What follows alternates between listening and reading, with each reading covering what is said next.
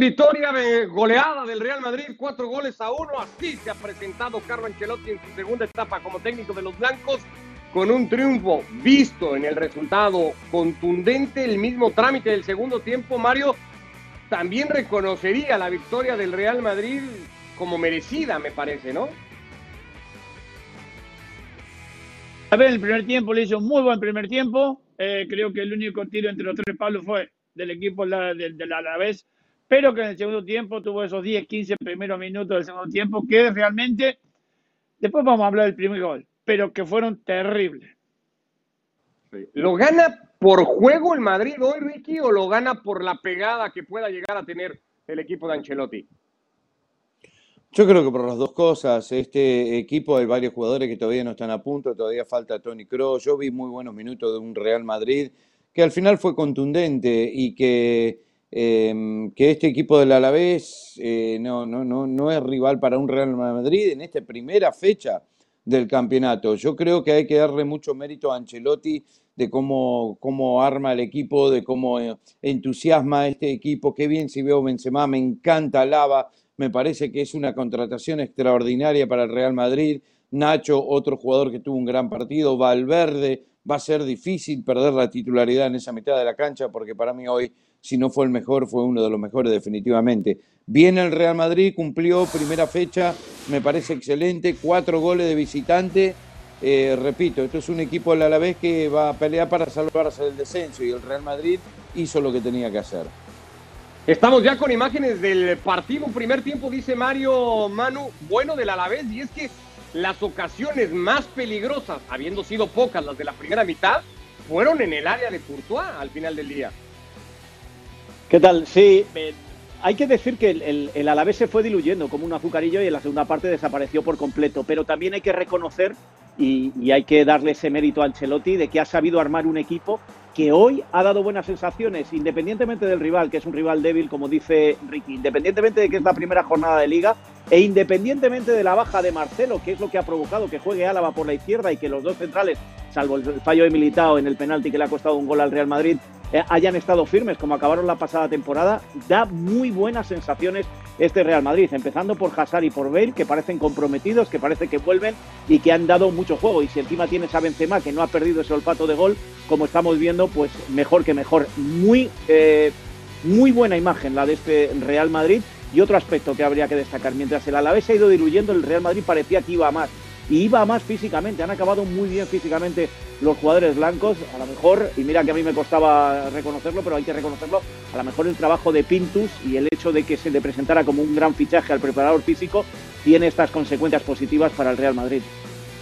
Doblete de Benzema, colosal jugada de Valverde para el 3 a 0, se equivocó Militao, Courtois cometió el penal, 3 a 1 y luego apareció el servicio para el remate de Vinicius, el centro de Álava y el 4 a 1 con el que el Real Madrid termina cerrando la goleada. Hoy la presentación en Vitoria, un segundo tiempo de mucho mejor cara para el conjunto blanco que había sido tanto opaco, gris, con poca idea sobre todo en la primera mitad. Los números con los que termina cerrando el partido, posición de pelota favorable al Real Madrid que termina generando 12 ocasiones, 7 remates de ellos terminaron en el arco del Alavés, 4 fueron goles, así que el rendimiento en ese sentido no es tan malo. Vamos yendo ya a momentos muy puntuales, lo haremos individualmente y lo haremos también en cada jugada del partido. Me llamaba la atención, Mario, tú querías señalar algo en concreto de ese primer gol eh, que tiene que ver con la subida de Lucas Vázquez. Apareció poco en la primera mitad, cuando lo hizo en el segundo tiempo, el Madrid marcó rápido.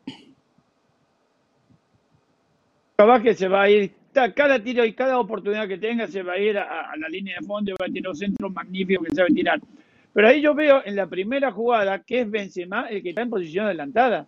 Cuando viene el centro creo que es de Álava. Pero no participa, ¿no, Mario? Pero, pero Perfecto, pero adelantado, digamos. Él, está adelantado. Él está adelantado. En la jugada está adelantado. Después viene una segunda jugada, ahí ya no está adelantado. Pero cualquiera en esa primera jugada, cuando lo, va a buscar, es, es bueno, pero la va a buscar. Es lo que interpreto yo, no soy referí. Lo que yo digo, lo que yo digo es simplemente eso. Después cuando ya viene la segunda jugada ya no está en posición adelantada. De cualquier manera, yo creo que el Madrid le podía hacer cuatro o cinco a la vez sin problema en el partido y en el segundo tiempo. Yo lo veo pasivo, yo no veo ah, elementos para marcar ese fuera. Y sí, perfecto. Entonces, entonces el penal de Lucas Vázquez también es pasivo, porque él no va a poner la mano, pero la pelota le pega en la mano. Ahí va a ir. Ah, ahí va a ir, de, esos momentos eh, puntuales. Vamos con esos ya, Manu. A ver, eh, ¿ves posible posición adelantada de Benzema en el 1 a 0? Y esa mano que se llegó a protestar no pasó tanto, pero ¿veías argumentos para marcar penal en contra del Madrid en el primer tiempo? En, en ninguno de los dos casos, en primer lugar, porque Benzema, como tú bien dices, está adelantado en la primera jugada, no en la segunda. La, jugada continúa, él no interviene para nada en esa jugada y se va hacia atrás de nuevo y ya cuando marca no está fuera de juego. Y en la de Lucas Vázquez es lo que esta semana el Comité de Árbitros Español nos reunía a los periodistas y nos trataba de explicar. En primer lugar, que son jugadas subjetivas, que las va a decidir el árbitro, con lo cual ya tenemos lío seguro. Pero en el caso de esta de Lucas Vázquez, es jugada de fútbol, es jugada de dónde meto los brazos en este momento, que no tengo dónde meterlos. Por lo tanto, no creo que sea penalti, ni fuera de juego lo de Benzema, ni penalti lo de Lucas Vázquez. Venga, Ricky, ya nada más para terminar con estas dos. No, no, estoy de acuerdo con Manu. No, ese año yo no lo cobro. ¿Qué va a hacer? Se está tirando para, para, adelante prácticamente, la pelota le da eh, eh, en la mano y, el gol de Benzema no, para mí no, no, no, había que cobrar fuera de juego, perdón, campeón del mundo, pero igual las definiciones de Benzema son, son sensacionales. Te digo una cosa, como te decía al principio, este es es la cara de la liga ahora y no ha defraudado el día de hoy, que la cinta de capitán le queda muy bien. Las sensaciones, como decíamos, de este Real Madrid en general son muy, muy buenas por el primer partido. Sí, perdónanos Mario, te vamos a dejar solo en estas dos, la verdad es que hoy sí somos tres contra uno con estas. No, no, pero si yo estoy de acuerdo, yo estoy de acuerdo, yo vi la primera jugada, Benzema va a buscar la pelota y todo piensa que está en Orsay. Ahora en la segunda está lógico, es lógico que no está en posición para el juego. Pero cualquier árbitro, cualquier asistente ve esa jugada que va a buscarla, uno te cobran, otro no te cobran. Y en la, y en la mano también de, de, Lucas Vázquez también. ¿Dónde va a poner la mano? No, no sé dónde la va a poner. Pero siempre se ha dicho que una mano dentro del área, si la pelota busque o no busque la mano, es penal. Pero bueno, yo no, no ya te digo, no vamos a entrar en polémica porque vamos a tener eh, polémica podemos discutir con todos los equipos. Eh, lo seguimos haciendo ahora, Manu, perdón. ahora mismo no hay nadie que sepa que es mano y que no. Nacho Fernández, autor del segundo gol del Real Madrid. Eh, con esa carita, ¿cómo no va a hablar Nacho Fernández? Y acá lo escuchamos en fuera de juego, al central del Real Madrid, que hoy ha marcado en el estreno 4 a 1 la victoria sobre el Alavés. Contentos porque era el objetivo, ¿no? Conseguir la primera victoria y, y bueno, yo creo que mejor la segunda parte que la primera, pero, pero bueno, felices por los tres puntos. Sobre todo ese arranque de la segunda mitad, esos 15 eh, minutos, marcáis tres goles prácticamente decisivos. Sí, hemos eh, salido muy fuerte, lo que queríamos haber hecho desde el principio del partido, pero, pero bueno, es verdad que a la vez también ha empezado muy bien el partido. Y nada, como te digo, eh, el objetivo era los tres puntos. Hemos tenido un buen arranque en la segunda parte y ahora hay que intentar hacerlo desde el inicio del partido. 234 partidos con el Real Madrid, 13 goles, este festejado además por todo lo alto. ¿Cómo lo has hecho con, con Luca Modric? No vaya pase. Sí, bueno, eh, eh, es más de Luca que, que, mío el gol, ¿no? Es, eh, es un maestro. Pero bueno, muy feliz por el gol, todo lo que se ayuda al equipo siempre es muy importante, lógicamente, y, a seguir, que acabamos de empezar. ¿Qué conclusiones sacáis de este primer partido? Nada, primera victoria, esto es una carrera muy larga y, y muy importante empezar ganando, claro. Álava, te, felicitaba por dos cruces que has hecho en la segunda parte. al menos se le ve que, lo celebra. Ya te digo, esas acciones defensivas contigo. Sí, la verdad que es un jugador muy intenso ¿no? Eh, defensivamente. es verdad, justamente las dos acciones las que has dicho, pues eh, lo celebra prácticamente como un gol y bueno, eh, como defensa, pues eso se agradece también. El año pasado se hablaba mucho de la falta de gol, empezáis marcando cuatro, con Benzema por la línea de la temporada pasada, marcando Vinicius al final, anotando también tú. ¿Este año va a ser distinto en esa faceta? Bueno, estamos trabajando en eso para para que los partidos no nos cueste tanto, porque es verdad que el año pasado defensivamente estuvimos muy, muy compactos, pero, pero bueno, yo creo que este equipo tiene muchísimo potencial arriba, tiene eh, jugadores que son estrellas de, de este deporte y yo creo que haciendo un buen equipo, que al final es lo importante, los goles van a llegar. Nacho, la temporada pasada terminaste a un altísimo nivel, siendo protagonista en la recta final de la temporada, empiezas así esta. ¿Crees que este año vas a ser protagonista durante toda la temporada? Yo, como todos los años, trabajo para, no solo este, sino cualquier año, trabajo para, tener mis partidos, mis minutos, lógicamente cuantos, cuantos más mejor para mí.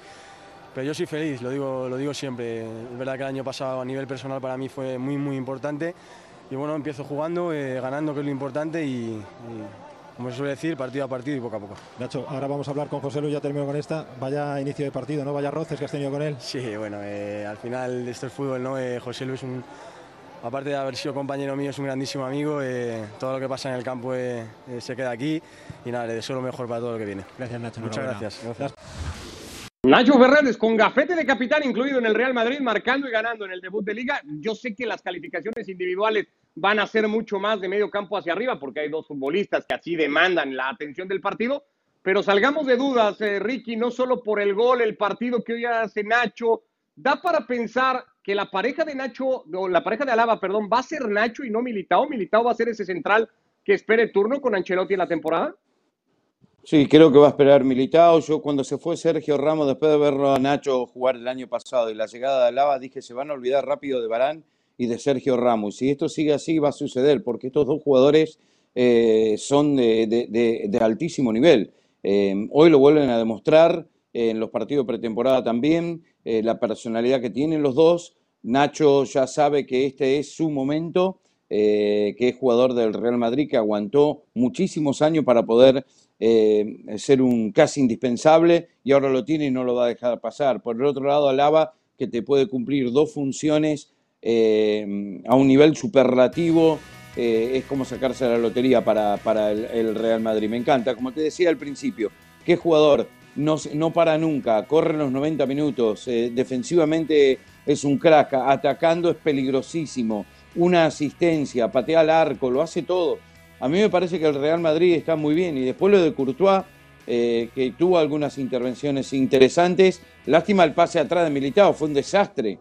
Eh, un jugador del Real Madrid en esa instancia no puede cometer semejante error. De los errores se aprende, pero esto quizás le viene bien a Ancelotti para decir, y ahora queda Nacho y Alaba cuando vuelva Marcelo. Que también, ojo, eh, me gusta mucho este chico Gutiérrez, lateral izquierdo que tienen saliendo de abajo del Real Madrid. Y está Mendy también, pero Gutiérrez el otro día contra el Milan me pareció que fue uno de los mejores, si no el mejor jugador. Mete, juega, va, me encanta. Así que el Real Madrid en defensa está, está bárbaro. Y ya había tenido momentos importantes la temporada pasada. Si lo de hoy era una especie de prueba, la podíamos ver así, Manu, entre Militao y Nacho, para una vez recuperados todos bien, ver quién juega con el austriaco, eh, nota mucho mayor para Nacho Fernández, ¿no? Obviamente, ha marcado un gol, no ha tenido el error del gol que le ha costado el Real Madrid y ha estado fino, fino también en defensa. Nacho, eso que él dice es, no son palabras huecas. Muchas veces entrevistamos a los jugadores al final del partido y no te quedas con nada de lo que dice o lo que dice eh, tú piensas lo contrario. En el caso de Nacho, Nacho es muy sincero, pero es que dice la verdad. Es un tipo que trabaja, que no protesta, que no ha tenido un solo problema en toda su carrera en el Real Madrid, desde que estaba en, las categorías inferiores. Ascendió con el Castilla, por cierto, jugando con José Lu, que hoy se han repartido de lo lindo en la primera parte, y, y nunca se quejó. Él llegó al primer equipo, llegó incluso a la selección española, volvió al ostracismo, volvió a jugar es decir, es uno de esos jugadores que todo entrenador quiere porque le facilita mucho las cosas y si encima lo está haciendo bien, eh, yo creo que si hay que elegir, porque eh, yo creo que lo, el experimento de hoy no ha sido tal y que lo de Álava en la izquierda no sé si va a durar. Si hay que elegir, el que se queda fuera sin duda es Militao. Creo que sí. Y ahora sí a los dos que más llamaban la atención, que eran parte del 11 de la elección de Ancelotti, Mario, Gareth Bale y, Eden Hazard. Creo que un poco el análisis podría ser muy parejo en ambos, por la disposición, por la entrega, por las ganas mostradas, casi los mismos minutos hoy disputados. Tres condiciones que viniendo o, poniéndose en ellos dos no son poca cosa para el Madrid. Ninguno acaba brillando ni dando un gran partido. Pero ¿cómo evalúas lo del el galés y lo del belga el partido de hoy, Mario? Los dos han cumplido con un 7, te digo. No le vamos a poner un 10 ni mucho menos, con un 7. Es decir, son dos jugadores con mucha experiencia, con muchos años de fútbol, que saben cuando tienen que frenar, saben cuando tienen que arrancar. Son jugadores que están prácticamente siempre en algodones y cuando empiezan de esta manera, yo creo que el Madrid ha ganado mucho en confianza. No sé si la llegada de Ancelotti, ya lo veremos eso, pero que estos dos eh, jugadores, que el Madrid siempre han tenido problemas, yo creo que hoy han empezado de diferente manera con mucha confianza. Bale creo que tiró en el primer tiempo, Bale en, el primer tiempo tiró tres o cuatro tiros al arco, de afuera del área, se animó a pegarle un tiro libre. Y por yo creo que eh, Angelotti le ha dado la confianza suficiente para que vuelvan no a ser la gran figura los dos, pero a tener mucha participación en un equipo como el Madrid que los necesita, pero de la mejor manera. Un pasito por delante, Manu, tal vez Bale que Hazard más explosivo a la hora de tener la pelota, tratando de ser más determinante, ¿puede ser? Quizá por el miedo que tiene Hazard a las lesiones, y eso se le, se le nota, y lo decíamos el año pasado, era un problema psicológico el que tenía el belga y ese problema no se le ha marchado, aunque me consta que lo ha ido trabajando muy bien. Eh, yo lo que destacaría de los dos, y especialmente de Bale, pero no porque Hazard no lo haya tenido, que ha tenido tanto como, como Bale, es la actitud. Se ha visto a dos jugadores distintos a los que veíamos anteriormente en el Real Madrid. Eh, y por eso digo especialmente Bale, porque Bale llevaba tres, cuatro años que no iba. Eh, no quiero ser malo para no entrar en las discusiones del pasado, pero a lo mejor esto es culpa de Ancelotti o era culpa de Zidane que no jugara como juega sí voy a poner un pero a los dos y esto o a los tres, voy a incluir a Benzema y esto me recuerda al peor año de Ancelotti que le costó luego la salida porque no ganó nada, no ganó la Liga, no ganó la Champions. Eh, si recordáis cuando hablábamos de la BBC, el pero que le poníamos a la BBC, a Bale, a Benzema y a Cristiano era no defendían. Cuando el Real Madrid perdía la pelota no volvían atrás. Hoy les ha pasado exactamente lo mismo, especialmente en la primera parte en las contras del Alavés. Si eso lo termina de corregir Ancelotti y los dos jugadores eh, se mantienen en esta línea de actitud, eh, puede que sean los dos grandes fichajes del Real Madrid de este año. Otra cosa serán las lesiones. Acordaros de Bale, sus problemas de espalda, y acordaros de Hazard, sus problemas de tobillo. Dicho esto, hoy en el partido, salvo que no defendían, creo que han sido los dos fichajes grandes del Real Madrid. Eh, están muy por encima de Vinicius y de Rodrigo, Ricky, que acaban siendo los que entran por ambos cuando Ancelotti decide darles descanso.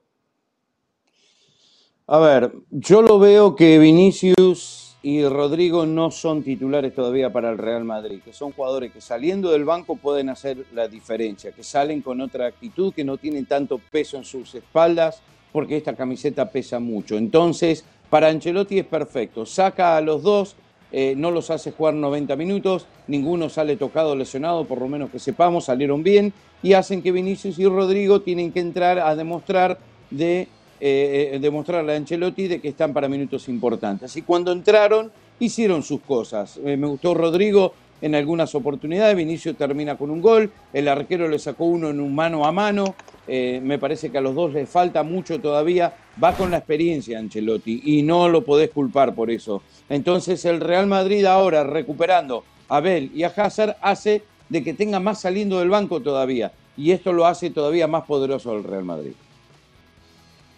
¿No, te llamó la atención, Manu, dejando ya lo de Hazard y lo de Bale? Eh, un poco el manejo de, partido y de plantilla de Ancelotti, eh, por ejemplo, decidir que Casemiro y que Modric, de los que vas a depender mucho toda la temporada, jugaran casi todo el partido hoy como lo terminan haciendo. Bueno, jugaran todo el partido como lo terminan haciendo.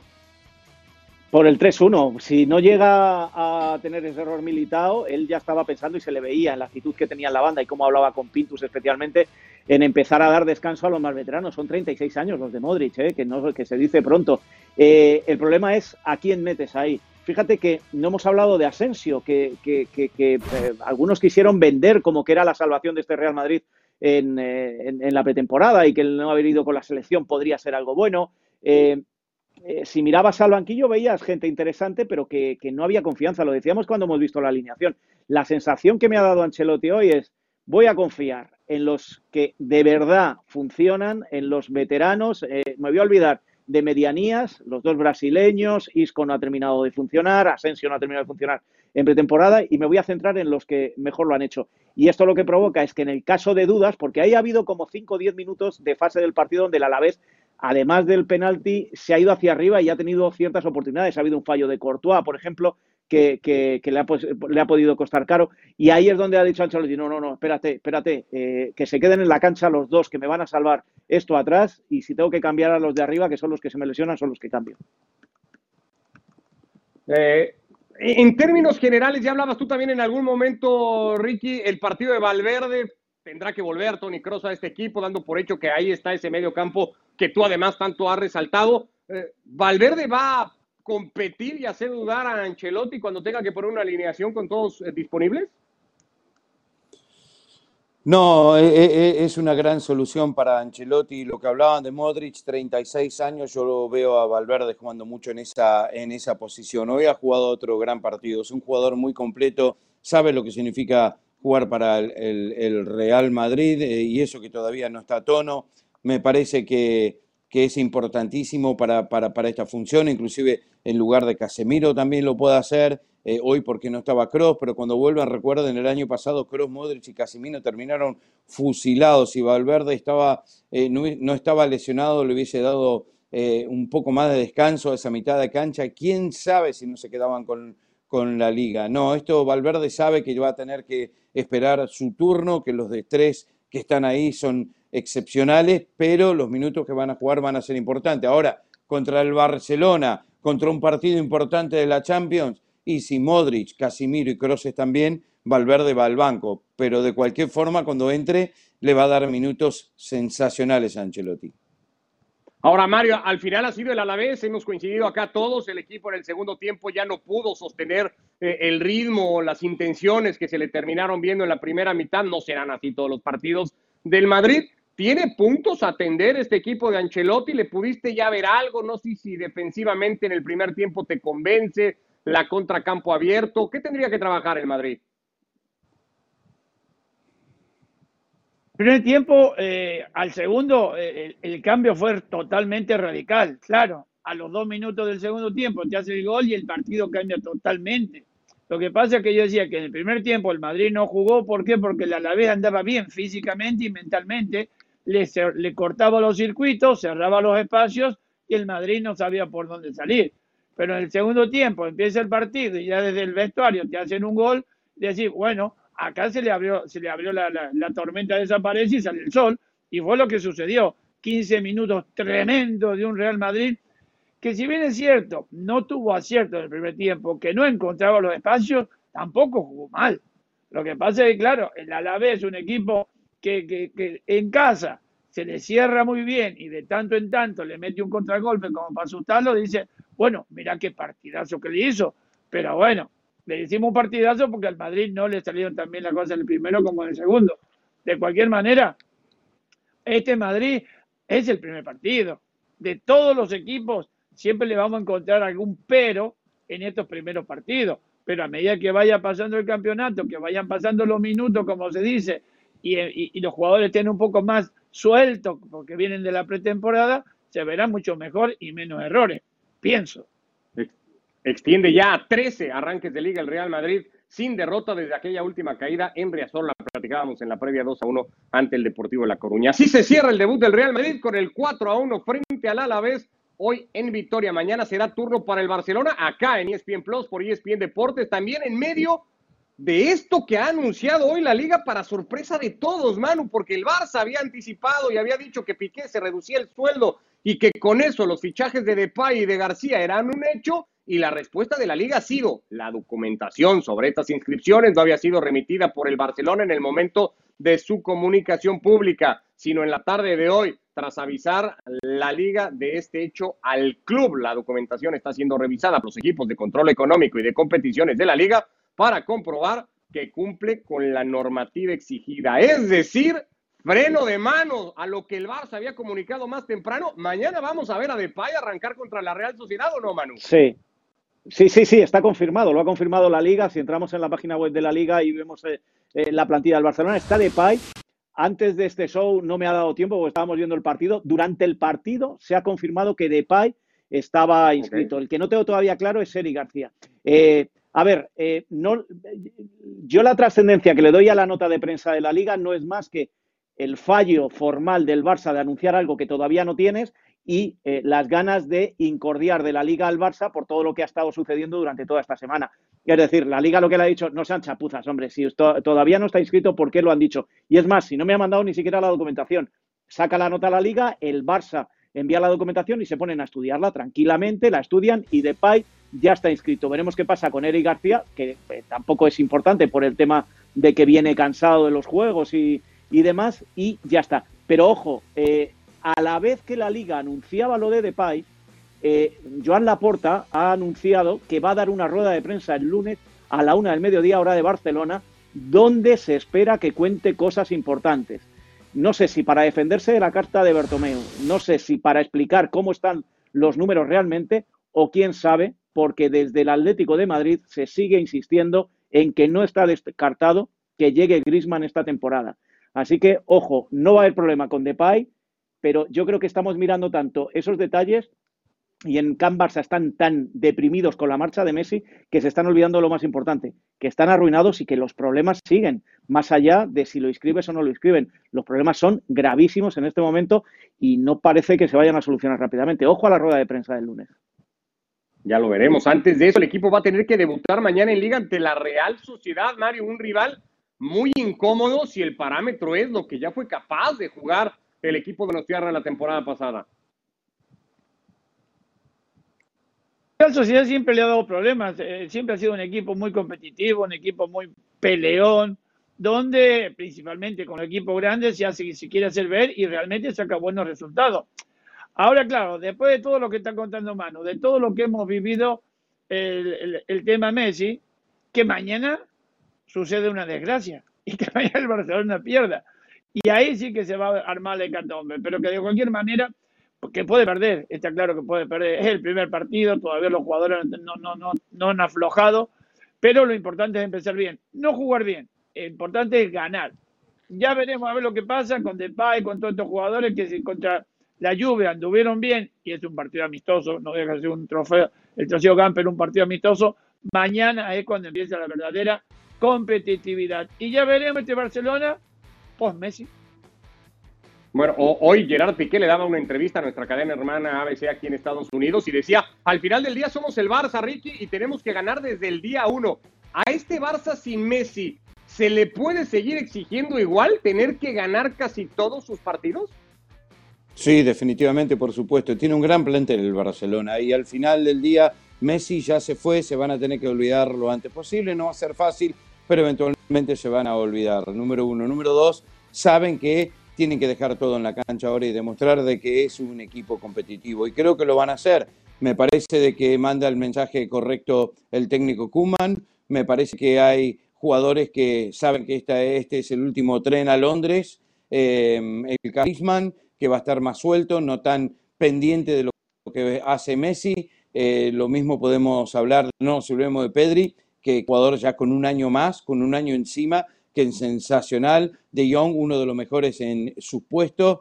Eh, los jugadores que llegan, de Depay es un jugador eh, casi élite, te diría, y que al margen de todo eso llega con toda la confianza del técnico. Así que este equipo está mejor en defensa, tiene un gran arquero, o sea, es el Barcelona. Entiendo que se fue Messi y es catastrófico en, en muchos sentidos, pero en otro es el Barça. Eh, a ver, va a pelear la liga. La Champions no. La Champions no. Pero la liga la va a pelear hasta el final y es uno de los candidatos sin lugar a dudas. ¿Así lo ves, Manu, todavía este Barça, con todo y que no esté el que lo viene rescatando, lo venía rescatando los últimos años? Mm, eh, yo tengo muchas dudas. Tengo muchas dudas por el sentir y la forma de, pensar de, de, la entidad del Barcelona, que sigue lamiéndose las heridas por parte de lo de Messi. En cuanto a lo de Depay, hombre, eh, siempre que hemos hablado de Barcelona y Real Madrid de hacer grandes fichajes, siempre hemos visto candidatos al Balón de Oro y Memphis Depay no le veo yo candidato al Balón de Oro, viene del Olympique de Lyon y no viene precisamente del Bayern de Múnich o del, o del Liverpool. Con lo cual, no, yo creo que es más un, un parche para, salvar la situación que, que, otra cosa. Es un muy buen jugador, nadie lo niega, pero yo creo que este Barcelona todavía va, a sufrir mucho esta temporada por todo lo que está pasando y por lo que puede pasar, insisto, de aquí al día 31, porque la sensación es que, eh, aparte de tener que bajarse el sueldo grandes jugadores, va a tener que vender. Y de eso se van a aprovechar algunos y el Atlético de Madrid está ahí en la puerta esperando con el tema Griezmann. Así que cuidado. Este domingo, acá por ESPN Plus y también por ESPN Deportes, desde Camp Nou, Fernando Palomo y Luis García con el Barça Real Sociedad, edición previa y post de fuera de juego. La liga está acá en el líder mundial. Gracias, Mario, Ricky, Manu.